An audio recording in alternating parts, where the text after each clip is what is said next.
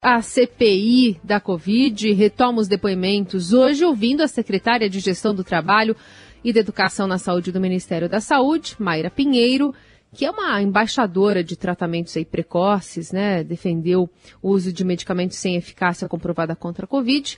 É conhecida como a capitã cloroquina. Para falar sobre isso, a gente traz aqui a nossa repórter de política do Estadão, Adriana Ferraz, que está de olho nesse BBB. Tudo bem, Adri? Bom dia. Oi, Carol, bom dia. Bom dia, Raíssen, a todos os nossos ouvintes. Capitã Cloroquina é demais, né, gente? É, é, olha, tem, como, como você bem escreveu né, nessa reportagem falando do brasileiro acompanhando esse Big Brother é, Brasil Cloroquina né, e, e Covid, é, Capitã Cloroquina é um bom personagem, está bem marcado, né? Ele pode, é, de alguma forma, avançar essas investigações que estão colocando sob lupa o general é, da ativa Pazuello que mentiu na CPI. Aliás, ontem a gente ouviu até o presidente da comissão, o senador Omar Aziz, que é, foi irônico ao comentar a presença de Pazuello sobre um carro de som ao lado do presidente Bolsonaro no Rio de Janeiro. Vamos ouvir. É, porque eu não vi o Bolsonaro vendendo máscara lá em cima, vocês viram? E a questão, acho mais grave, além da falta de máscara, é uma quebra de hierarquia dentro do Exército muito, muito perigosa. Eu espero que o Exército Brasileiro, o comandante do Exército, possa realmente tomar as providências necessárias. Até porque quando ele foi convocado para ir à CPI, eu tive que mandar um ofício ao comandante do Exército, comunicando a ele para ele poder participar da CPI e ele foi autorizado pelo Exército para participar da CPI. Eu não, creio que o comandante do Exército tenha dado autorização para que ele participasse de um ato político. Aliás, ato político não. Um movimento de motociclista chamado os motoqueiros do apocalipse. Adri, você acha que, aliás, é, ontem ele também confirmou a reconvocação de Pazuello. É, a, o depoimento de hoje deve dar munição é, para esse retorno também de Pazuello à comissão? Olha, acho que depende da, de como a Maiara Pinheiro, que é a capitã cloroquina, né, secretária da saúde na gestão Pazuello vai se comportar, porque ela tem o direito de ficar calada, agora isso está virando moda, né? Ela não conseguiu habeas corpus completo que ela pediu para não responder a nenhuma pergunta hoje dos senadores, mas o, o, ministro Ricardo Lewandowski deu ela o direito dela ficar calada entre dezembro de 2020 e janeiro de 2021. Nesse período, justamente, que é o período que mais pode pegar para ela, vamos dizer assim, né? Um período que ela pode mais ser responsabilizada, que é quando estourou ali a crise do Amazonas, falta de oxigênio, ela foi para lá junto com então o ministro Pazuello. É, tem uma outra questão também, além da falta de oxigênio, que é o chamado aplicativo Tratikov, que agora todo mundo já sabe que é, né? Não teve hacker coisa nenhuma. O Ministério da Saúde lançou esse aplicativo depois que o Pazuello mentiu na CPI, dizendo que havia sido hackeado, que não tinha sido lançado oficialmente pelo Ministério, é um aplicativo que seria para médicos usarem lá em Manaus, e nesse aplicativo tinha é, a recomendação para o uso da cloroquina.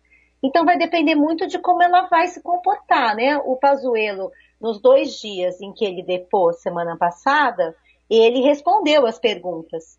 É, não sei se ele encarou esse HC como um direito de mentir, né? É, houve muita crítica em relação a isso, inclusive do relator Renan Calheiros.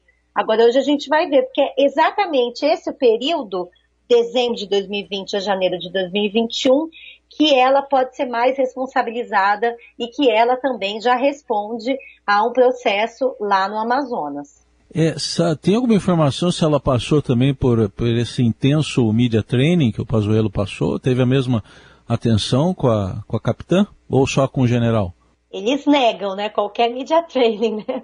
Agora, o, o Pazuello, Raíssa, acho que foi até que bem, né? Não sei qual foi a análise de vocês aí. Eu acho que no caso do Pazuello, se houve esse media training, é, eu acho que ele teve um resultado. Ele se mostrou bem é, seguro ali, né? Inclusive nas mentiras, né? Coisa impressionante, porque é, ele falava sobre questões que são comprovadas por documentos.